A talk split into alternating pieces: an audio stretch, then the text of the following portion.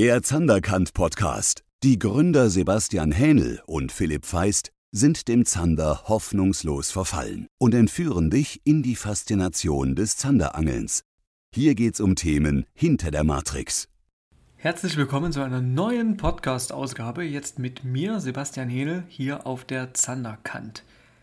Der Mai, dieser Monat 2021, war eher ein April vom Wetter her. Alles hat sich ein bisschen verschoben, man hat es mitbekommen, es ist ähm, kalt gewesen, sehr wechselhaft. Ne? Es gab also keine warme Großwetterlage, wie das in den letzten Mai-Monaten der letzten Jahre so der Fall war. Alles hat sich ein bisschen verschoben und demnach auch die ganzen Leichtgeschäftsgeschichten. Da gehe ich mal kurz drauf ein hier in der Folge, auch was wir gemacht haben im Mai, ne, um am Zander ein bisschen vorbeizuangeln, was wir dabei erlebt haben. Wieder neue Erkenntnisse und auch wieder schöne Überraschungen. Und der Saisonstart, der Zander, der jetzt kurz bevorsteht und auch in eigenen, einigen Teilen schon anläuft oder läuft. Und dazu gebe ich eine Einschätzung und auch ein bisschen was mit, was wir so machen, was wir erwarten. Und ähm, das wird hier in der Folge jetzt hier der ja, Kernpunkt sein oder die Kernpunkte. Schön, dass du da auf jeden Fall dabei bist und ich will mal einsteigen in diesen Mai. Es hat alles ein bisschen länger gedauert, Deswegen hat sich das ein bisschen verzögert.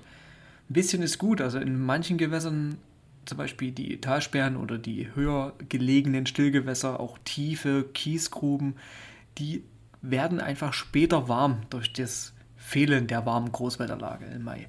Das ist also wirklich nicht richtig warm geworden und komischerweise sind aber die Flüsse fast pünktlich dran gewesen, dass sie die laichfähige Wassertemperatur hatten für die Zander. Also ich habe gesehen, dass in, in der Woche vom, also Mitte Mai rum, Anfang der Woche, war das, ich glaube, das war so der, das kann sein, das war so der 16., 17. hatten wir Wassertemperaturen von bis zu 17 Grad. Ganz verrückt, ne? Ich schaue nochmal das Datum genauer nach. Ähm, das hinhaut mit dem 16., ob das das war. Nee, es war der 10. 11. Mai, genau. Am 10. und 11. Mai war das mal so warm, der Montag und Dienstag, auch der Sonntag schon, der 9. Mai. Und da habe ich reingeschaut, da hatte die Elbe tatsächlich an manchen Messpunkten 17 Grad. Und ab dann kann man ungefähr, ja, zwei Wochen warten und danach ist man safe. Ne? Ähm, und das haben wir jetzt. Also jetzt, ich spreche den Podcast hier ein, das ist der 25. Mai und ähm, da kann man an bestimmten Gewässertypen schon auf Zander angeln, sportlich fair, ne? um die auch nicht in der Reproduktion zu stören. Also die Milchner, die das Gelege bewachen. Aber sehr interessant, natürlich ist die Konstanz der Temperatur nicht da gewesen, aber wir haben die Temperatur nicht wieder unterschritten, sehr groß. Also das ist bis 15 Grad vielleicht zurückgegangen, die Wassertemperatur. Ne? Mehr nicht. Das heißt, alles okay. Und warum liegt das denn, äh, oder warum ist das denn so, dass die Flüsse diese Temperatur so schnell haben und die Seen oder die Talsperren, auch die Baggerseen noch nicht, dass das länger dauert? Ganz einfach, Flüsse sind flach, das ist das Erste. Und das Zweite ist, dass die Planktonblüte die Flüsse eintrübt. Also ich rede jetzt von der Elbe, auch von der Oder. Und das hat alles sehr gut ausgesehen oder sieht gut aus. Ne? Und die, laut Wassertemperaturen lässt sich eigentlich, wenn man es genau nimmt, jetzt schon sportlich fair auf Zander angeln. Na, die gesetzlichen Schonzeiten sind aber unterschiedlich. Na, die meisten gehen ab 1. Juni los. Das ist auch ein probates Mittel, was eigentlich ganz gut funktioniert. An den Talsperren wäre Mitte Juni sinnvoller. Vor allen Dingen dieses Jahr, da dauert das wirklich länger, äh, bis die ja, Milchner von den Gelegen runter sind weil sich, das alles später entwickelt hat, auch das Leichen generell später. Aber in den Flüssen ist das okay. Da könnte man jetzt schon losgehen. Es gibt auch Gebiete in Niedersachsen, ne, an der Elbe und auch an der, an der Tide-Elbe, wo man ab 16. Mai angeln kann. Das war ein bisschen früh, glaube ich, dieses Jahr, aber ab diese Woche ist eigentlich safe. Also wer ab Pfingsten da losgegangen ist, der ähm, Nachzügler gibt es immer noch ne, von Milchnern. Das sind so die letzten Reste, aber der Großteil, also der Hauptteil ist wirklich durch und großen Schaden kann man da eigentlich gar nicht mehr machen. Also würde ich sagen, dass die Flüsse Elbe und Oder, ne, die trüben, flachen Flüsse, da schon sicher sind. Mit dem Rhein kann das ein bisschen anders sein. Da kann ein Ticken später warm werden. Ich habe da die Diagramme nicht gecheckt von der Wassertemperatur. Ähm, müsstet ihr einfach mal zurückgucken. Es gibt ja auf diesen Wasserschifffahrtsstraßen, Internetseiten, ähm, die Diagramme, wo man reinschauen kann, ab wann lag denn eine Wassertemperatur von ja, mindestens 12, 13 Grad an. Wann war denn das? Ist die stabil geblieben? Ist das jetzt schon zwei, vielleicht sogar drei Wochen her? Hey, und dann kann man loslegen, ne? dann geht das. Während ich an diesen Stillgewässern, gerade wenn die tief sind, wo sich das Wasser wirklich erstmal ja, mehr erwärmen muss, überhaupt generell, ne, um, um den durch Durchmischung stattzufinden, ne, von dem warmen Oberflächenwasser, dass die wirklich ähm, auch, auch dann soweit sind, denke ich mal, dauert es ein bisschen länger. Da ist Mitte Juni eigentlich, wer auf Nummer sicher gehen will, äh, ist das ideal. Flache stehende Gewässer, die trüb sind, sind jetzt genauso wie die Flüsse zu bewerten, da sind die Zander eigentlich schon durch. Also die gesetzliche Schonzeit bedeutet nicht, dass die Brutzeit schon abgeschlossen ist. Oder wie jetzt in dem Fall der Flüsse, ne, da ist jetzt ab 1. Juni der Zander frei, aber die könnte man jetzt schon beangeln. Ja, vielleicht gibt die Digitalisierung uns irgendwann mal die Möglichkeit, auf bestimmten ja, Angelkartenabschnitten, ne, womit eine bestimmte Angelkarte gilt, oder auf bestimmte Gebiete äh, zu sagen, man macht das so, wie die Temperatur sich entwickelt. Man hat dann irgendwann so einen Tracker, so, jetzt ist die Temperatur für die Zander jetzt, ich rede mal nur von den Zandern jetzt, erreicht. Ab jetzt unter Beobachtung der Temperaturentwicklung warten wir mal. Das klappt aber bestimmt nur auf, auf den Wasserschifffahrtsstraßen, also da, wo auch Messpunkte sind. Ich glaube, dass man das in Baggerseen oder in Talsperren, vielleicht klappt es auch, aber dass man da nicht die validen Daten hat. Ne? Oder die, wir Angler sammeln die selbst ne? und pflegen die ein und dann kann man zum Beispiel auf Vereinsebene, Verbandsebene oder beim Fischereirechtsinhaber, da kann entscheiden, hey, die Zander sperren wir dieses Jahr länger oder wir geben sie jetzt schon frei. Ne? Auch mal ein bisschen Ruhezeit. Eine Schonzeit heißt ja nicht immer nur, dass es jetzt die Laichzeit, die geschützt wird, sondern es ist auch eine Art Ruhezeit mal im Gewässer. Aber aus den Erfahrungen von Hechten, von Gewässern, wo die keine Schonzeit haben, die haben gezeigt, dass die gar nicht beißen, wenn die leichen. Das wird beim Zander wohl ähnlich sein, dass man die gar nicht kriegt, aber die Milchner sammeln sich schon vorher im Flachen und färben sich schwarz, um dem Rogner später zu imponieren. Schwarz ist ein guter Kontrast, den sieht man gut. Wahrscheinlich wollen die dann gesehen werden von dem Rogner, der dann zum selben Laichplatz kommt. Das werden immer die ähnlichen Plätze sein jedes Jahr, die die aufsuchen, die Zander. Und ähm, wenn dann ein Milchner besonders schwarz ist, wird er vom Rogner besonders gut gesehen und äh, kommt dann quasi auch dran. Ne? Und wahrscheinlich ist das da der Grund, warum die, die Milchner schwarz sind, weil es einfach ein Balzkleid ist. Ne? Das hat eigentlich weniger damit zu tun, dass die das Nest bewachen und deswegen schwarz sind, sondern die Pigmentierung, die nimmt dann quasi das Balzkleid mit der Bebrütung immer weiter ab. Deswegen kann man nicht sagen, äh, schwarz heißt auf dem Nest. Auf jeden Fall ist das ein Laichfisch, der jetzt gerade in, in dem Balzkleid ist. Ne? Die sammeln sich ja schon vor dem Laichakt da im Flachen. Und ob die da gut beißen, das weiß ich nicht. Es kann sein. Während des Leichens glaube ich, dass sie da was anderes zu tun haben, als zu reagieren. Aber den großen Schaden kann man als Angler machen, wenn die natürlich auf den Nestern stehen und die bewachen. Das ist so ungefähr, sagt der Fischereiexperte, so fünf bis acht Tage je nach Temperaturentwicklung nach dem Leichen. Aber da die nicht alle am gleichen Tag leichen, die Zander, in einem Gewässer, äh, sagt man, dass man ungefähr drei, vier Wochen nach dem Erreichen der laichfähigen Wassertemperatur einfach innehält und dann hat man die eigentlich geschützt. Aber die auch davor zu schützen, macht Sinn, glaube ich. Ne? Ist aber ein längeres Thema. Das ist jetzt nicht das Thema Podcast, aber ähm, damit du mal verstehst, so wie wir das so sehen und dass wir nicht sagen, ab 1. Juni, ey, Zander ist gesetzlich frei, wir rennen jetzt überall hin, ob Fluss, ob See, ob Talsperre, ob Baggersee. Ne? Nee, machen wir nicht. Wir gucken, welche Reviere sind zuerst warm, haben sich erwärmt. Das kann auch ein flacher See sein, der trüb ist. Ne? Und dann dort können wir dann eigentlich ab 1. Juni auf jeden Fall loslegen. Und da, wo die Schonzeit schon im Mai zu Ende ist, es gibt ja Gewässer, wo man ab 1. Mai auf Zander angeln darf, das halte ich viel zu früh. Und andere Abschnitte, wo man, oder auch Flussabschnitte ab 15. Mai auf Zander angeln darf, das geht eigentlich gut. Mitte Mai ist eigentlich immer ganz passabel gewesen die letzten Jahre, aber dieses Jahr war es einfach zu kalt. Und einfach mal eine Woche, zwei länger warten, schadet ja auch nicht, ne? Ist ja gut, wir sind ja nachhaltig unterwegs und ähm, als Angler ist man ja vor Ort, man ist ja draußen in der Natur, man bekommt das ja wirklich alles mit. Und kann dann dementsprechend reagieren oder sollten wir zumindest. Und die Digitalisierung kann uns vielleicht auch helfen, dass wir mit einer App dann bestimmte Gewässer oder Abschnitte freigeben können oder länger sperren oder eher sperren. Mal gucken, wo die Zukunft dahin geht. Ne? Auf jeden Fall traue ich uns das zu, dass wir das auch managen können, wenn wir natürlich Fachwissen darüber haben. Ne? Wann ist die Laichzeit? Wann geht das genau los? Die Wassertemperaturen? Welche Gebiete sind das denn immer, die die Zander aufsuchen? Da können, glaube ich, die Leute vor Ort sehr viel darüber aussagen. Ja, was haben wir gemacht im Mai? Ich angel ja gerne auf Aal, aber das war noch ein bisschen zu kalt. Das habe ich einmal probiert, nichts gefangen und dann war ich ein bisschen demotiviert und habe das dann gelassen und äh, habe einmal Forelle geangelt und auf Hecht. Sehr viel auf Hecht. Und zwar dort, wo wir auch keine Zander also, ähm, schaden können oder stören. Ne? Wo wir die schonen. Das heißt, wir suchen Gewässer aus, die klar sind die eher hechtrelevant sind. Zander gibt es eigentlich, glaube ich, in vielen Gewässern, fast in jedem Gewässer.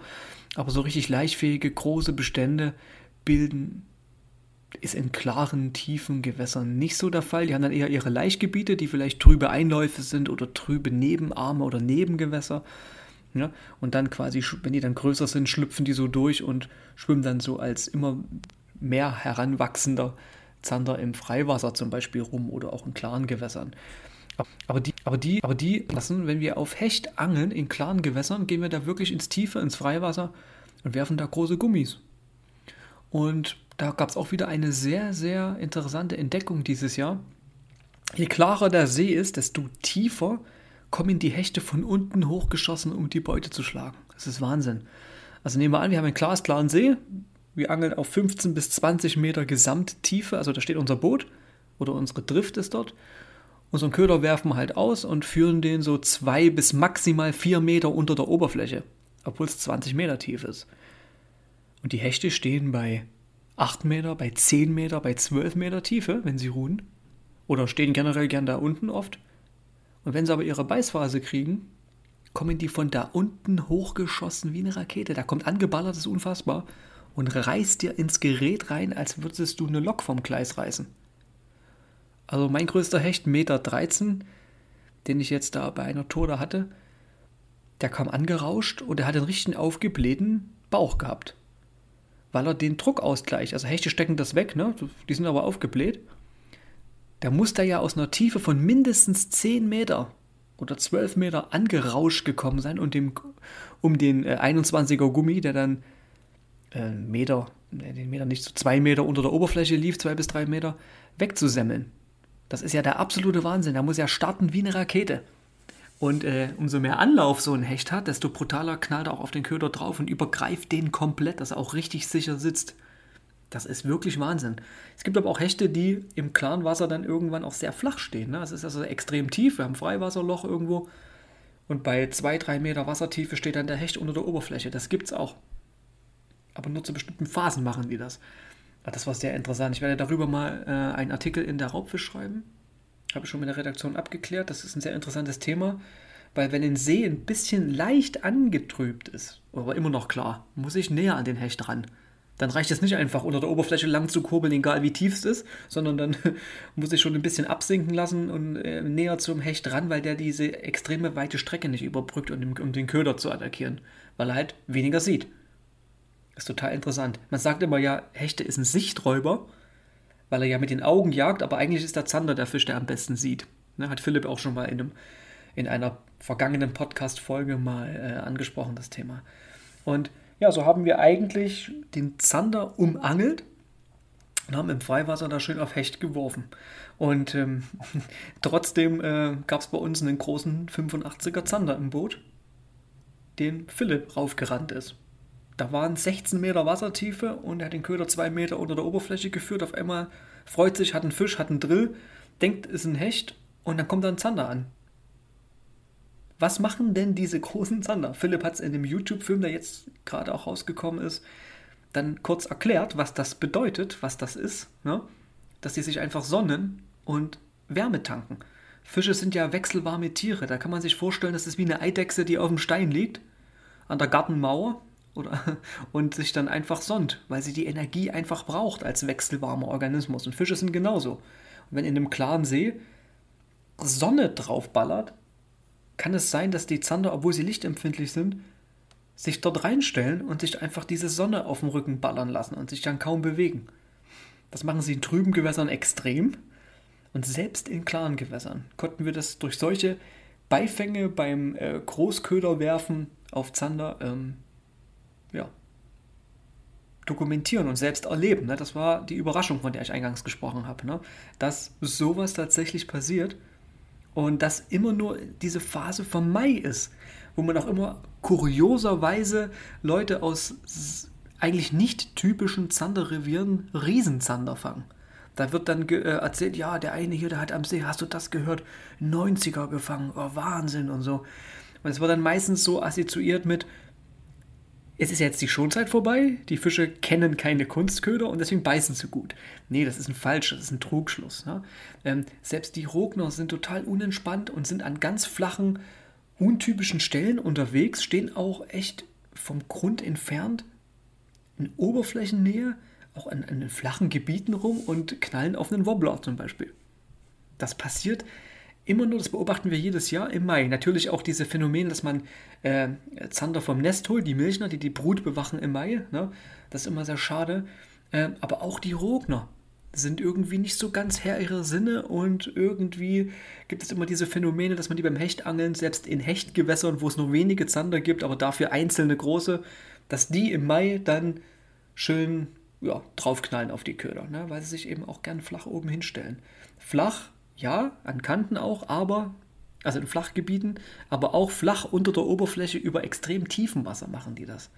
Das ist also total interessant, ne? Das ist dieses, ja, diese pelagische Lebensweise, die ja Großzander in vielen Gewässern, die tief sind, ja aufweisen, aber im Mai verhalten die sich nochmal ganz anders.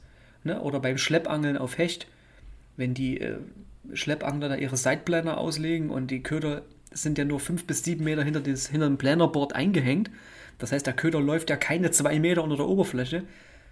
Und dann hängen da so große Zander dran, wo man sich immer fragt, was soll denn das? Aber das ist immer im Mai äh, so eine, so eine Phase, die als Beifänge verbucht wird. Ne? Wir angeln ja im Mai nicht gezielt auf Zander, es sei denn, wir fangen Ende Mai schon an, an den trüben Flüssen, äh, weil die Temperaturentwicklung das schon zulässt, dass die äh, Laich- und Brutzeit vorbei ist. Also sehr, sehr interessant das alles. Und der Zanderstart, ja, der steht jetzt quasi in den Startlöchern. In Niedersachsen wird schon auf Zander geangelt. Ich glaube, das kann man ab Pfingsten jetzt auch wirklich super und guten Gewissens machen.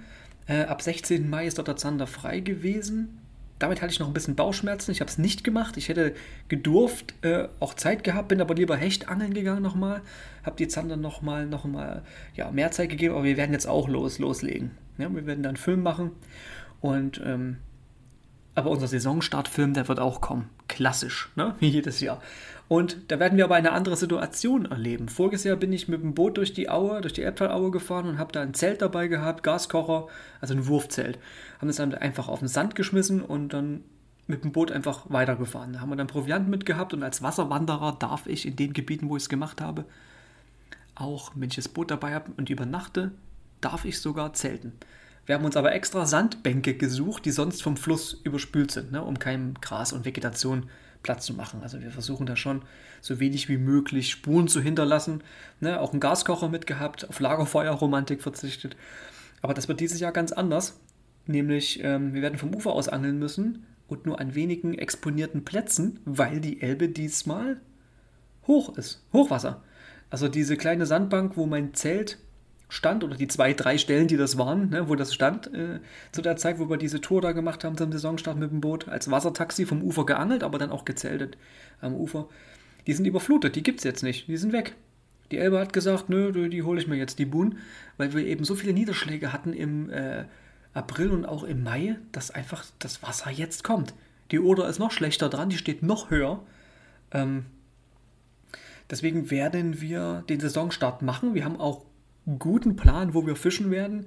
Ähm, aber dieses klassische Buhnenhopping und dann schön an den Stromkanten den Köder ra äh, ranschlänzen und den unter Wasser hineinragenden Buhnenkopf befischen vom Hauptstrom aus, hineinfischen in die Stromkante, werden wir nicht können, weil es eine ganz andere Situation ist. Es ist eine ganz andere Energie in den Flusskurven drin, auch in den Ausläufen der Kurven.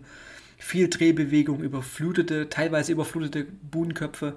Die werden aber bis zum Saisonstart, 1. Juni, also in der Woche, werden die wieder freigehen laut Prognose. Also man kann drauf mit Gummistiefeln teilweise. Manche sind auch von der Buhnkrone hoch genug, dass man drauf kann. Das wird gut. Aber es wird nicht jede Buhne funktionieren oder das Buhnenangeln wird komplett anders sein. Wir werden das anders machen. Wir werden uns andere äh, Flussstrecken suchen. Also nicht jetzt Gebiete jetzt in Landkreisen gesehen, sondern eher ähm, ja, nicht so in diese Außenkurven reingehen, eher versuchen, flachere Strecken zu suchen, weil Zander gerne in diesem trüben Wasser jetzt auch flach stehen, traditionell zu dieser Zeit im Warmwasser. Das im erwärmenden natürlich, das, da haben die auch Boxen gut drauf, stehen flach und jetzt muss ich aber genau das wieder anpassen und solche Stellen finden, die ich aber auch begehen kann, wo ich vom Ufer aus gut rankomme. Ne? Und das wird unsere Angelei sein. Wir werden wahrscheinlich an wenigen Plätzen dafür ausdauernd angeln und das klassische Strecke machen, auf was ich mich eigentlich schon das ganze halbe Jahr gefreut habe, wird nicht stattfinden zum Saisonstart. Wir hoffen, dass wir im Monat Juni das noch hinkriegen, dass der Pegel sich so wieder ja, einpegelt auf einem niedrigen Niveau, weil ich angel gern bei niedrigem Niveau. Das finde ich ganz gut. Ich finde auch hohen Pegel gut, aber nicht, wenn ich zum Saisonstart gerne Buhnhopping mache. Ne? Und für alle, die jetzt äh, sich denken, ja, aber was ist denn in dem Fluss ohne Buhn? Naja, dann such dir da einen Platz, wo das schön dreht. Ja, so viel verrate ich auf jeden Fall. Und dann kannst du dort wirklich gut Zander fangen, weil die immer wieder vorbeikommen. Ich kann nicht voraussagen, jetzt in der Buhne stehen jetzt die Fische und in der Buhne steht jetzt der Fisch oder an dem Platz, in dem Wirbel stehen jetzt dort zur, zur Stunde jetzt die Fische. Das kann ich nicht. Ich weiß aber, wo sie vorbeikommen, wo sie auf jeden Fall auftauchen. Und wenn ich dann auch da bin und das befische und die Fische dazukommen, dann trifft quasi der Kauli auf den Zander und dann kommt eins zum anderen und der Rest ist Physik, nämlich mein Anhieb. dann hat er das dritte Nasenloch und dann freue ich mich. Und äh, wenn die Hände nach Zander riechen, dann ist doch der Juni oder auch jetzt Ende Mai schon, ne, der letzten Maiwoche, ist das doch die schönste Zeit des Jahres. Also für mich auf jeden Fall, auch für Philipp. Wir haben da einige Projekte, die wir euch bei YouTube dann zeigen. Ähm, auf die wir Augenmerk legen. Ne? Wir haben das zwar vorher schon durchgeplant, jetzt kam der hohe Pegel, jetzt haben wir umdisponiert ein bisschen und im Endeffekt kriegen wir aber ein ähnliches Ergebnis, glaube ich. Ne? Eine schöne Angelei. Ich hoffe, dass das Wetter auch mal stabil wird, endlich. Denn wenn diese stabile Wetterlage kommt, diese warme Großwetterlage, wo eine Woche lang stabiles Wetter ist, dann werden die Fangmeldungen in ganz Deutschland nur so reinflattern überall. Da werden uns auch die Kunden äh, die, äh, die bei uns im Shop bestellen, ne, die, die Fänge schicken und natürlich auch die Coaching-Klienten. Ne, die werden dann natürlich dann schön fit gemacht, sind es auch jetzt schon, die sind bereit, die wissen genau, äh, wie es losgeht. Auch Angler, die vorher sehr unsicher waren und auch mit der Unsicherheit im Coaching dann sagen, ja Mensch, Sebastian, da bei dem hohen Pegel, das klappt doch jetzt alles nicht, was soll ich denn da machen? Und dass ich die dann wirklich mit Sicherheit da reinschicke und die werden dann auch eine gute Angelei erleben. Ich hoffe nur, dass diese Wetterlage endlich mal stabil wird. Also jeden Tag ein anderes Wetter, da hat man mal einen Tag warm und heiter und dann gleich zwei, drei Tage Strafe mit Wind, Kalt und Regen. Also das ist wirklich ein seltsames Phänomen. Es gibt Leute, die meinen, die Erdachse neigt sich ein bisschen und deswegen verschiebt sich das mit dem Wetter alles. Ich hoffe, sie haben Unrecht. Und ähm, ich will mich, äh, mich mit solchen Sachen gar nicht beschäftigen am besten, sondern ich beobachte die Natur, wie sie halt ist, wie es kommt. So nehmen wir es als Angler auch. Na, wenn man nicht nur Plan A hat, sondern auch Plan C und D noch, dann wird auch alles gut. Ne? Und man lernt auch immer was dazu. Denn nämlich diese Situation jetzt zu haben mit dem hohen Pegel, die ist gut, weil man dann an eine Komfortzone kommt oder aus der Komfortzone heraus. Für, für, für dich zum Beispiel, wenn, oder für Angler, die jetzt nur das klassische Buhnenangeln kennen oder ihre zwei, drei Plätze, auch an dem Fluss ohne Buhnen, wo sie immer gut, gut fangen, immer wieder mal und auch gern angeln und auf einmal ist da ein hoher Pegel und da ist kein Rankommen mehr, dann ist man ja gezwungen, andere Wege zu gehen und auch andere Plätze anzusteuern. Und genau das macht doch auch den Reiz aus, zu sagen, hey, ich traue mir das zu und ich lerne wieder Neues. Denn dümmer wird man nie, wenn man angeln geht. Das ist wirklich eines der Trost vollsten Philosophien übers Angeln, denn äh, dümmer kommt man nie vom Angeln zurück, weil man immer was dazu lernt, was Neues entdeckt. Das geht auch uns so, wie zum Beispiel die Sache mit den Hechten, dass die so aus dieser hohen Tiefe hochgeballert kommen, wenn das Wasser dementsprechend klar genug ist. Ne? Und ähm, beim Zanderangeln haben wir diese Szenarien alle schon durch die letzten Jahre. Ne? Bei mir ja schon 20 Jahre Zanderangeln. dass wir auch mal zum Saisonstart einen hohen Pegel hatten. Aber nee, das hatte ich, das hatte ich glaube ich noch nie. Zum Saisonstart direkt nie. Wir hatten 2013 mal das hohe Wasser Mitte Juni. Und Sommerhochwasser kenne ich auch, aber ich werde dann ähnlich reagieren. Also das, was zu einer warmen Jahreszeit im Hochwasser sonst funktioniert, funktioniert auch jetzt zum Saisonstart. Ja. Man muss sich ein bisschen reingrooven erstmal, aber wenn man dann einmal drin ist, dann wird es richtig gut. Ich habe da mal so zwei Tage nächste Woche angesetzt und äh, wir werden da mal fischen, auch einen Film machen darüber. Also freut euch, den YouTube-Kanal bei uns nicht außer Acht lassen. Und in diesem Sinne wünsche ich allen Kantlern und Zanderanglern, die es vielleicht noch werden wollen oder die sich mehr mit dem Fisch jetzt beschäftigen möchten, ein dickes Petri für den Saisonstart. Das ist wirklich die beste Zeit des Jahres, weil man im T-Shirt, ich hoffentlich bald endlich mal im T-Shirt, auch einen ganzen Tag über, ne, draußen stehen kann, angeln kann. Die Tage sind lang, die Zander fressen. Das ist auf jeden Fall gesichert, weil der Tag so lang ist, dass die nicht bis zur Nacht warten können, um wieder Beute zu schlagen. Der Stoffwechsel ist durch die höheren Wassertemperaturen, die jetzt ansteigen, höher, der Energieverbrauch höher und der Tag ist so lang, dass sie einfach irgendwann über den Tag fressen. Selbst in Gewässern, die sonst ein bisschen schwieriger sind. Und deswegen ist jetzt der Ende Mai, Anfang Juni bis Mitte Juni das so eine gute Zeit, dass du auch wirklich auf einen Zander triffst, triffst mit deinem Köder, der es nicht aushält, der den dann nimmt. Irgendwie nachmittags ne, und so. Also wirklich rausgehen, ausprobieren, Neues dazulernen, ne, was die Flussangelei betrifft. In Kanälen ist es auch super. Dann kannst du auch jetzt eigentlich ab 1. Juni schon ordentlich loslegen. Ne? Ähm, vor allem, wenn er trüb ist, sogar jetzt schon im Mai. Die tiefen Stillgewässer, also was die Talsperren, die tieferen Baggerseen, die Kieswerke betrifft, würde ich tatsächlich noch warten. Also da ist es wirklich gut zu sagen, okay, man wartet bis Mitte Juni und vertreibt sich die schöne Zanderzeit erstmal an den Flüssen und Kanälen. Das ist nur eine Empfehlung von uns, die wir geben. Und so machen wir es selbst auch. Und in diesem Sinne, dickes Petri Heil für diesen Start. Und wir hören uns hier mit mir oder mit Philipp zum nächsten Podcast. Dickes Petri Heil bis zur nächsten Folge. Spezielles Zander-Tackle für deinen nächsten Trip findest du auf www.zanderkant-shop.de. Du willst regelmäßiger und gezielter auf Zander angeln?